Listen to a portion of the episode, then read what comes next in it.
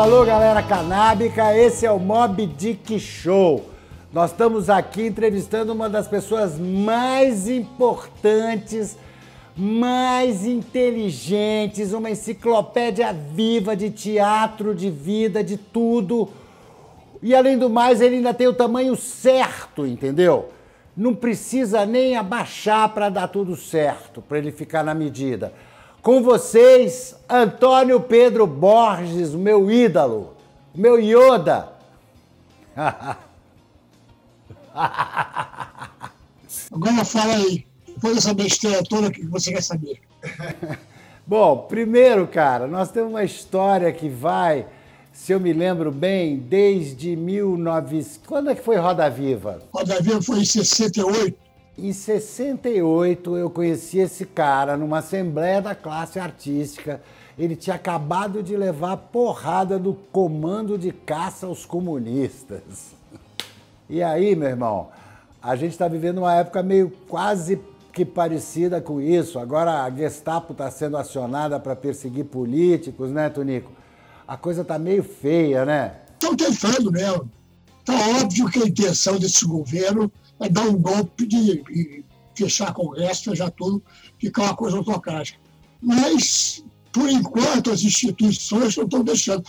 As, os interesses não estão deixando ele fazer, entendeu? Uma das razões, é, assim, é, da gente estar tá fazendo essa entrevista hoje é o interesse que eu tenho é, sobre a sua posição com relação a legalização da maconha.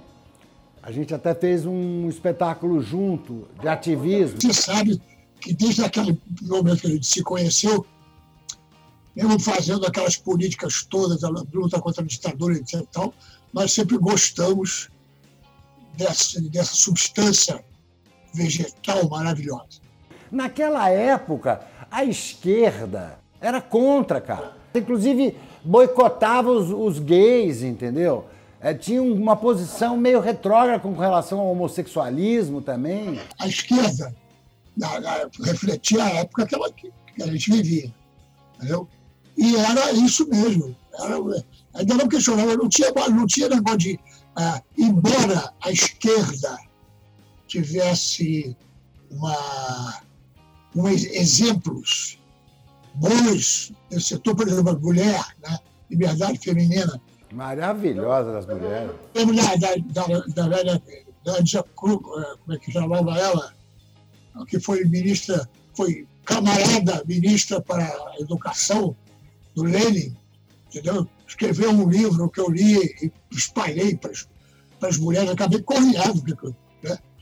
porque eu defendi essa tese dela, que realmente o amor é livre, que o amor burguês é que é proprietário, você não é de ninguém. Cara, você tocou num assunto básico aí. Amor não tem nada a ver com cartório, com propriedade, com carimbo. Então, ela dizer que o amor do comunismo, o amor dos comunistas, é um amor equalitário. Todo mundo é livre, se junta porque está gostando, se junta para fazer gente, se junta para ter prazer, mas ninguém é proprietário de ninguém, entendeu? Uma contradição, né? Porque a gente estava vivendo, a gente tem essa educação judaico-cristã de milênios de. A mesma coisa na União Soviética deu isso também. Porque quem ganhou a parada política foi um cara que era um georgiano, entendeu? Mongol, de olho amarelo, entendeu? Que era um puta de um, de um, de um lutador social, brigador, brigava pra caralho, entendeu? Mas era um sujeito da cabeça de um cara que, assim, entendeu? Os intelectuais foram todos jogados fora no, no processo stalinista, entendeu? Mas o início da Revolução Russa era libertária. Era libertária.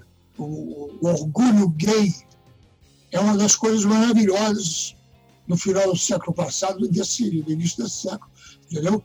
Que foi o, o, uma verdadeira revolução. Eu, eu peço licença para reivindicar para a minha geração, para a geração da cultura hippie, isso aí. Nós éramos chamados de alienados na época. Houve a reação da esquerda que estava armada, que está querendo brigar, etc. Tal, com relação aos hippies que queriam paz e amor. Está entendendo? Então fazia uma oposição, havia uma oposição ali. Isso tinha, isso tinha nos bares, rapaz, nas reuniões de, de, de entendeu? E eu, como já, desde 1963, que eu, graças a Deus, descobri a cannabis, e era boêmio, sempre fui boêmio. Aonde você descobriu a cannabis, Antônio Pedro? E em Paris, não foi no, no, na Maré, na Mangueira, não. Isso foi depois. Agora, em Paris, um, um, um nigeriano me apresentou um fumo que me deixou doidaço, rapaz. Eu fiquei impressionadíssimo. Desde aquela época, os pretos já estavam na sua vida e na frente, né? É a mesma coisa, rapaz. Eu, quando, quando, quando entrei para essa profissão de, de, teatro, eu comecei na televisão. Eu primeiro estudei televisão. Programa ao vivo, o Teatrinho Troll do Sabag. Ah, você já foi sobrinho do Sabag? Do Sabag, o Teatrinho Troll, o Teatro Infantil do domingo, ao vivo, entendeu? Eu estreiei na televisão antes de estrear no teatro. Oh. Então, também nunca tive o negócio do preconceito anti-televisão. Os acasos da minha vida. Eu já tinha. Para mim era gostoso, eu gostava de fazer, gostava de representar na televisão, gostava de representar no teatro. Quer dizer, eu fazia o meu prazer legal. E também porque o, o, o lado alucinógeno é um, um, um lugar de, de acuidade cognitiva, de consciência, entendeu? Porque abre, abre uma, uma visualização de coisas que você não vê careta. É aquele negócio, a, chamada experiência lisérgica, que eu não tive nenhuma, apenas tomei ácido pra caralho.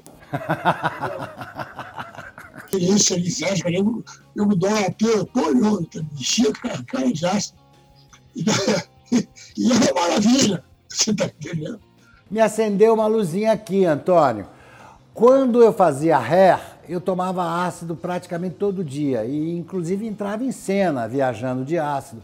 E nessa época, quando eu entrava em cena, eu realmente sentia uma, uma ligação com a plateia inteira de uma forma que você agora você me acendeu essa, essa, essa luz aí. Parece que existe uma. A, o, o cognitivo coletivo se mistura. Você descobre fisicamente que existe alguma coisa além das palavras que está sendo dita ali, além dos corpos que se encontram, entendeu? Que existe mesmo, existe, a gente sabe dessas coisas todas, sabe. É até científico, né? Que você emana energia e recebe energia, e que a vida é um, um fato energético. É, essas experiências de, de, de droga, entendeu? Elas são reveladoras, não tem dúvida nenhuma. Ah, o Toulouse-Lautrec com absinto lá atrás, aqueles, todos aqueles pintores que tomavam aquele absinto lá em Paris e tinham. O é o seguinte: como a gente sabe, a maconha tem 10 milhões de anos, rapaz. A única pessoa que é mais velha que a maconha é você. Então a gente, a gente é, conviveu e ela foi proibida por uma questão política e de, de dinheiro, de grana, de, de, de, sacanagem, de gangsterismo, que não tem sentido ela ser proibida. É claro que quando ela recebe agrotóxico, é mal plantado e tal coisa, ela não fica boa para a saúde. Como qualquer planta. Agora, é, é interessante o que você está falando, que a, a presença da droga, da necessidade do ser humano se alucinar de alguma forma, se é, é histórico. Os índios, os, os cromanhanes, os, enfim. Qualquer cultura humana. Até não humana, até o lobo-guará que come a lobeira. Tem, tem vários animais que também se drogam, os elefantes que comem aquela frutinha. Mas o, o ser humano, com certeza, porque ele precisa exercitar o inconsciente. Como o inconsciente é inconsciente, você não exercita com a consciência. Você exercita com o sonho. É por isso que você dorme. Você dorme para sonhar. Para o teu inconsciente poder trabalhar. E esse negócio desse barato de cocaína, que é um horror, que você fica dias e dias e dias sem dormir, e aí alucina. Mas alucina porque o teu inconsciente não está trabalhando. Quando dorme, você sonha todos os dias. Se lembra ou não, você sonha todos os dias. É o teu inconsciente se exercitando. Então você precisa dessa, dessa droga, chamada de droga, doraria. Né?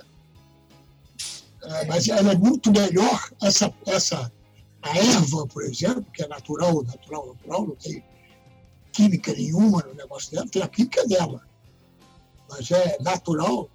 Essa, pô, é um, ela é boa para a saúde, quando ela é bem plantada, bem colhida, bem é, customizada, digamos assim. E eu fico vendo que existe assim uma mentalidade de colégio interno, uma coisa assim de cortar o barato das pessoas. Eu não sei que. Para mim, a, a, tanto a birita quanto a, a, erva foram libertadoras para mim. Entendeu? Sabe? A birita deu, me, deu, me deu a possibilidade de se encher a fama. Eu era um cara pequenininho, baixinho, tal coisa, era difícil você chegar lá. Então, porra, aí tomava umas e outras e já pau e tal, entendeu? Gente, eu vi o Antônio Pedro destruir um bar na 13 de maio, sozinho, contra 15. É, mas essa, essa mania de reprimir o prazer e o, o gozo do outro por que, que essa é uma característica do, do, uh, do, ser humano, desse ser humano mesquinho que a gente vê aí mugindo pelas ruas no Brasil hoje? É, é uma característica da sociedade humana, entendeu? Porque ela pressupõe uma necessidade de, eh, de uma certa repressão, para poder juntar. Porque o, bicho, o homem, bichão, o bicho, o troglodita que, que habita em você, esse cara é violento e esse cara, quando ele é contrariado de desejo, como um bebê, você precisa assim, tem um analista que me disse assim, olha, o bebê quando chora, tá, quando tá puto, chora de raiva, se ele tivesse 60 quilos, ele acabava com a sua casa. É porque ele tá louco, ele, ele fica. Ele ainda é um animalzinho, né, meu? O berreiro, aquela coisa raiva, o osso vem em cima dele, porque ele é um bicho contrariado. Verdade. E a sociedade humana necessita de se equilibrar e a repressão faz parte disso. É. Freud já explica, né, meu cara? De repente, você me mostrou uma outra maneira de fazer teatro. A gente primeiro a gente lá em 75 a gente fez a teoria na prática é outra e que foi a minha primeira experiência desbundante com um diretor. O diretor simplesmente falou assim: agora tem uma festa e depois da festa vocês estão todos bêbados, drogadíssimos e começa a rolar o barraco. E para ver como é que vocês vão estar, eu trouxe aqui umas biritas, uns baseados, e aí todo mundo fez a festa, fumou os baseados e aí rolou o segundo ato, que era a pauleira. E com isso a gente conseguiu um espetáculo. Nuno Leal Maia, Suzana Gonçalves, Serra, Ângela, Ângela, sensacional Ângela. E, at last not least, o grande Renato Consorte, assim, o grande ator Renato Consorte, ator de teatro, ator de culhão, puta ator. Nós tivemos ainda, a, eu tive a sorte de começar a contracenando com atores da pesada, está entendendo? Você sabe que eu, uma época, eu, é, num dos jornais do Tarso lá, ele pediu para escrever um negócio sobre teatro. Então eu fui entrevistar gente e tal. E eu comecei pelo Costinha. Fui direto lá e o Costinha fazia um, aqueles espetáculos que ele fazia, né? Que ele parava para contar piada e depois voltava para ação. Que eu, que eu, eu dei o título da minha, da minha crítica de Costinha Dramaturgo camarada, porque ele, ele era o dramaturgo, ele que, ele que conduzia a ação. Ele falava quando ele queria parar, ele falava com o público ele queria falar. Foi aí que você descobriu aquela história do Tem Folga na Direção, talvez. Foi aí que você foi beber, você bebeu no Costinha, para inventar o teatro popular brasileiro da forma como você inventou. Pois é, eu, eu, eu, era, eu era um cara que falava de chanchada, do, da revista, da, da do, do, do, do, ator, do comediante brasileiro, né, como uma coisa diferenciada, e era mesmo. E era, e é. É. é. Entendeu? Então, é, mas como é uma, uma coisa, sempre era muito divertido. Se não fosse encher meu saco. Se não for, Antônio Pedro, não é aquela a capa daquele teu livro que diz que o verbo do ator não é representar, atuar. O verbo do ator é brincar, to play. É, é to play. To play, joelho, jogar, espina, entendeu? A grande dramaturgia tem uma palavra para a arte do ator que o português esquartejou. Então, o português, na nossa língua, esquartejou esse verbo do, do ator, da arte do ator. Entendeu? Porque ele, é, no, no to play, o Shakespeare fazia to play, ele fazia, o, o, como tem no Shakespeare sempre, né? uma brincadeira ótima, entendeu? Uma, uma, um jogo. É como você vê um, um ator, aqueles atores que, que, que só trabalham com deixa ou com pausa, entendeu? Esses atores que não jogam, aí você joga a bola para ele na cabeça e ele devolve com, com, com o pé. E não é nada melhor você encontrar em cena um ator que não. Por exemplo, eu trabalhei com, com o Lima Duarte várias vezes. Surpreende. Podia fazer o que você quisesse, que matava no peito e, pô, ele voltava a bola redonda. Né? Guarnieri também, improvisava em verso. Entendeu?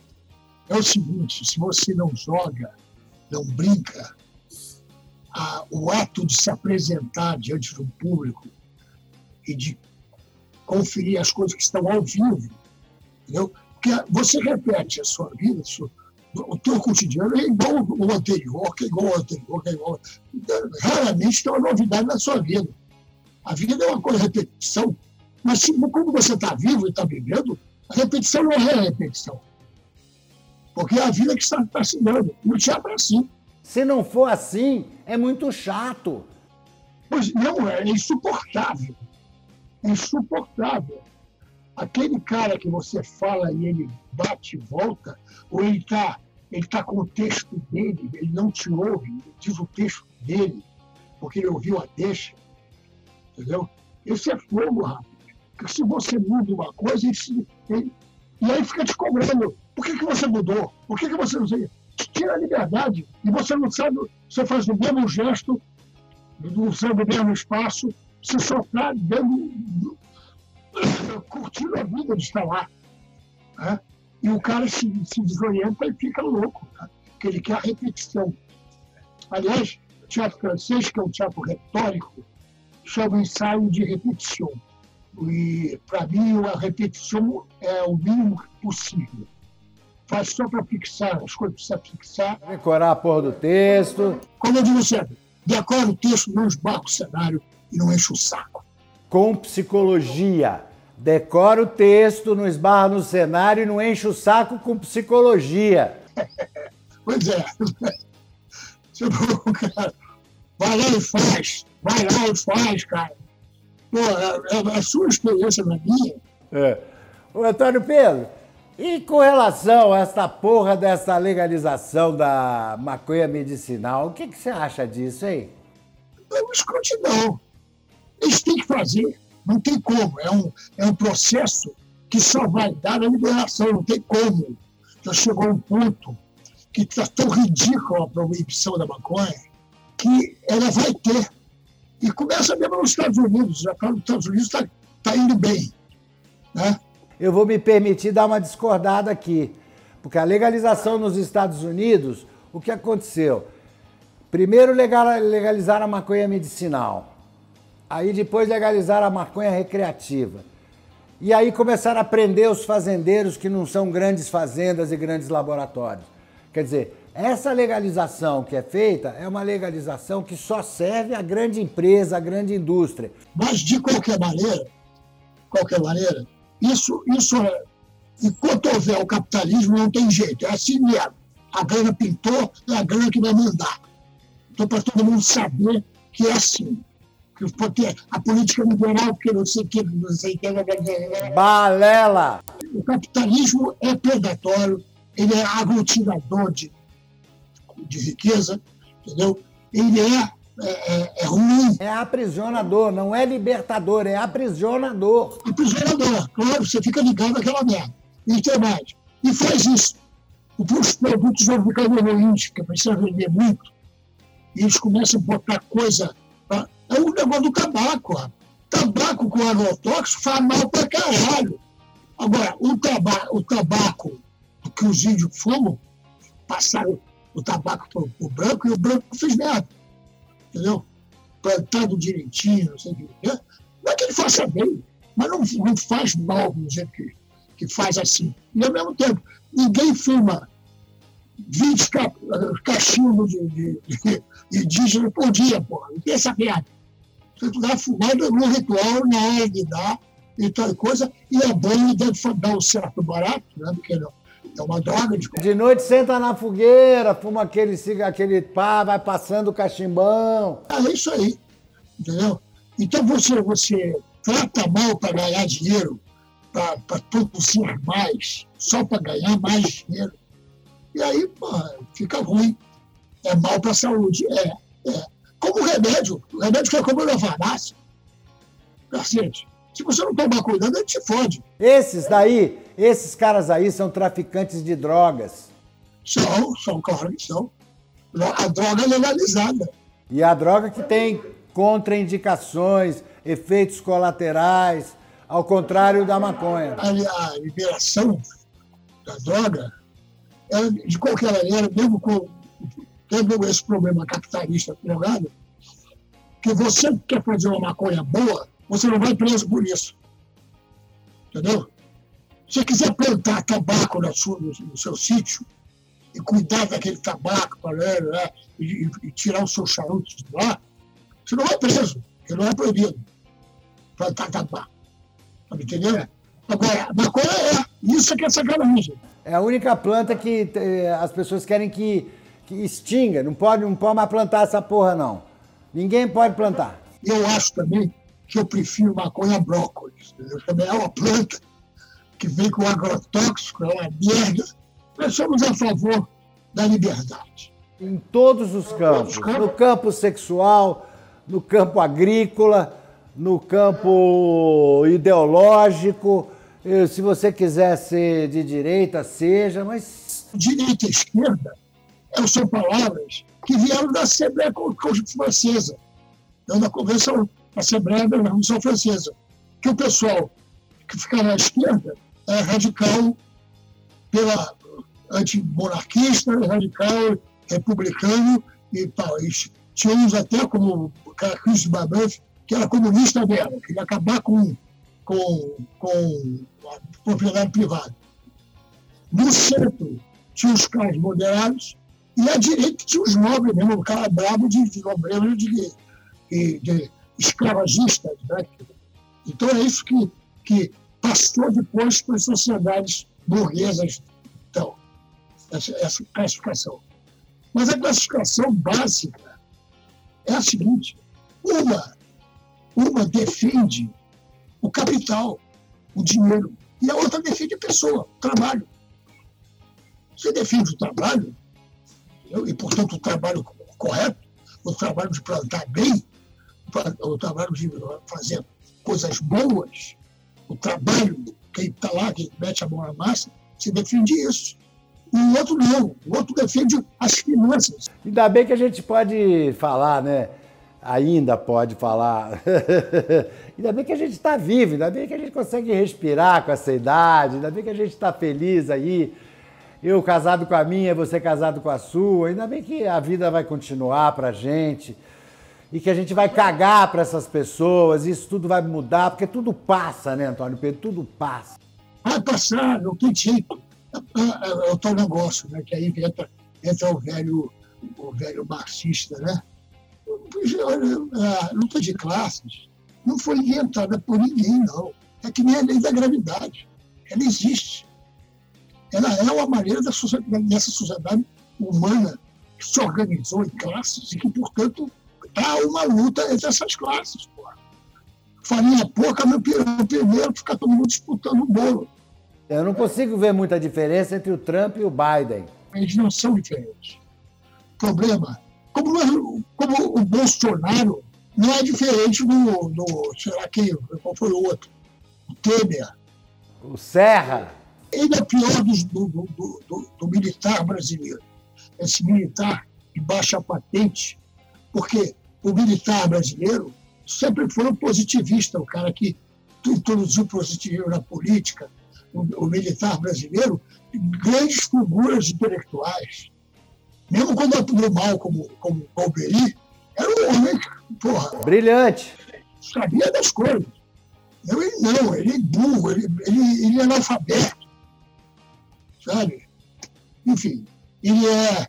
é, é uma, uma vez, a ditadura, uma vez, consegui convencer a minha mãe de que havia tortura. Ela sabia que havia tortura mas ela não admitia que fosse o exército que torturasse. Ela dizia para mim: o rapaz formado não faz uma coisa dessa. Isso é coisa de polícia. Entendeu? Então, é, é, o, o, o, Bolsonaro é o policial, entendeu? aquele cara que está lá para dar porra, que, cuja tradição, né, que é a nossa tradição policial militar, foi, começou com o Vidigal, aquele galego de dois metros de idade, dois metros de, de altura, que usava um porrete desse tamanho, que saía com os capoeiristas que ele, que ele uh, juntava e saía na frente dando porrada no povo para passar a família real. Aquelas duas garruchas que tem ali, ela foi feita e criada para dar porrada em crioulo. Entendeu? Isso que é. Entendeu? Então, essa mentalidade policial, militar, é horrível. Mas o militar, que é militar, ele, ele deve ser, teria que ser, um cara mais ligado à ciência mesmo, entendeu? Ele lida com isso. Eu queria dizer que é engraçado, né? Eu estou seis meses trancado em casa porque a minha mulher ela não deixa eu, passar, eu ir no quintal. Ela acha que o quintal está poluído. Ela sai ela para fazer compras, volta, tira tudo, toma banho, todas as compras ela pega álcool e tch, tch, tch, joga. Só posso pegar a comida depois que ela jogou álcool. Mas na verdade a, o álcool mesmo você não pode tomar. Não, não, é por causa do rim e, enfim, do coração, mas eu tomo. Só que eu não tomo mais destilado nenhum. Destilado eu botei mais a boca. O vinho, o vinho tinto eu tomo, mas eu tomo assim, duas taças. E não é todo dia. E ainda tem mais, ainda bota os dois dedos de água. Que nem se fala Europa para criança. Criança eu vinho com água, né? Então deixa ele tomar vinho. Mas os caras botam ali, que chamam, chama, chamavam em Portugal de sangria. Depois é que vem essa sangria, cara, ali bem aí, que tem frutas, tem caralho. Meu avô botava açúcar, água no vinho e me dava no almoço. Pois é, isso aí. Mas eu não boto açúcar, não. açúcar não boto. Só um pouco d'água que porque também, cara, eu, eu não sei ficar sem. Toma óleo também? Bom, é, então agora, o que, o que me, me causou espécie para mim mesmo é, que eu estou bem, estou legal, não estou nervoso, não estou angustiado. Isso que me dá vontade de sair mesmo, sair para andar, entendeu? entendeu? Já não estava mais frequentando tanto o botequim por causa das minhas minhas merdas, entendeu? Que eu frequentei até o fim, até ir para o hospital. Aí quando eu fui para o hospital, lá de. Aí Opa. vou fazer 80 agora, mês que vem, daqui a dois. Em novembro, né? Aí faço 80. Aí vamos ver o que acontece. Você vai fazer 80 e eu vou fazer 70. Tá bom, tá bom. Quando eu te conheci, eu era em Berbe. É, você era o garotão. É, você fazia, fazia cozinha, né? A cozinha é dirigida pelo Antunes Filho, do, do, do lado do Juca de Oliveira e da Irene Ravache, e de figuraças do teatro, tipo Dante Rui, Adolfo Machado, Beatriz Berg, É, estreou Beth Mendes nessa peça, estreou Benincaz, Fernando, estreou Semi Luftfi. Nossa! Você sabe uma coisa? Nesse momento eu falei com o Tarso lá, que eu fiz, você escreveu as coisas do teatro. Aí um dia eu fui entrevistar o Paulo Tran, que era nosso desafeto, digamos. Nós éramos da, da, do, da turma da, do teatro anti-TBC. A atitude do ator TBC era uma atitude dobre, a gente odiava isso, a gente queria mais capaz de Estado, mais brasilidade na, na representação. Né? Ele é uma maravilha, gente boa pra caralho. E como Tônia, Tônia foi, eu adorava Tônia. E adorava o que ela fazia. Né? Ela era meio dispensável, porque se, se é mulher elegante, fina, não sei o quê, mas ela fez do cacete. E aí depois foi fazer Navalha na Carne. E Navalha na Carne, que era uma obra-prima. Mas fazia aquele papel de mulheres esvoaçantes. Assim. E era ótima pessoa, pessoa inteligente, pra cacete, culta. Uma delícia de pessoa. Eu, quando fui entrevistar o Paulo, me lembrei que eu tinha visto uma, uma, peça do Pirandello em Paris, On ne sait comment. Agora eu não sei qual é o título em português. Era um grande ator francês, conhecido, trabalhava muito com, com o TNP lá do São Vilar e tal. E eu me lembro, ele tinha 1,90m, aquele teatro do Via Colombier, que era um teatro pequeno, ele começava um, um, um negócio, um monólogo aqui, do lado esquerdo, e ele vinha falando e, e vinha se curvando, diminuindo, até chegar do lado direito do pão. Ele entrava, você não conseguia tirar os olhos dele. Impressionante. Não sei se era bom, se não era bom. Agora, o cara entrava e você não tirava a porra dos olhos do, do camarada. O Paulo era assim. Ele entrava em cima, não sabia tirar os olhos dele. Isso eu trabalhava com cobra, né? O hotel dele, que eu vi, toda, toda a Thierry Otrana. Né? Companhia. É Felipe Wagner, Paulo Felipe Wagner, fazia o Iago, tinha o Cláudio Correia Castro, que fazia um senador daqueles, tinha o Sebastião Vasconcelos, só tinha cara da pesada, a Margarida Rei. Margarida Rei! Você não tirava os olhos do Paulotã. O sonho não tinha para ninguém. Ainda sacaneando os atores quando ele estava de costas. De costas, pois é, brincava, brincava. Entendeu? Jogava pra cacete, era craque. Entendeu? Só que o estilo dele, nós não queríamos mais, nós queríamos um outro estilo. Tinha um lado ideológico também, que era, era o TBC, um teatro feito para a burguesia paulista. Europeia mesmo. Como disse agora aquele, aquele idiota lá na, na briga eh, no Gero, lá em São Paulo, eu tenho, eu sou, como é eu tenho educação estrangeira, eu tenho educação americana, educação europeia. Então eu tenho berço. Puta merda. A essa hora, cacete. Ai, meu Deus do céu, que gente medíocre. É, pode crer. Tunico, muito obrigado, muito obrigado. Vamos aí. Tchau, queridão.